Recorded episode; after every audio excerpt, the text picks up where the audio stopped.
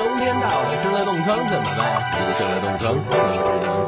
天天都在做，每天几分钟。各位看官，在一分钟，好久不见。有些事儿得提醒各位，尤其是到了冬天，手会生冻疮，皮肤干裂，这样下去导致撸管越来越不方便。每当气温到零下，血管收缩，血液流的速度变慢，有人都冻成冰块，问我该怎么办？养成保暖的习惯，结果戴着手套撸管有点奇怪。除此之外，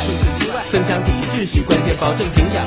身体的活动手指关节用要是经常用冷水洗手洗脸擦点护手霜哪怕是大宝天天见冻伤的部位也别过度去烘它别闷得太紧手套上加点松绑用辣椒节制胜的借助的水洗伤口或者用生姜去不停抹在你的双手都能够预防改善冻疮的情况但除此之外还是得保证营养生了冻疮这种事不算大但也不算小如果你没有预防好每年你都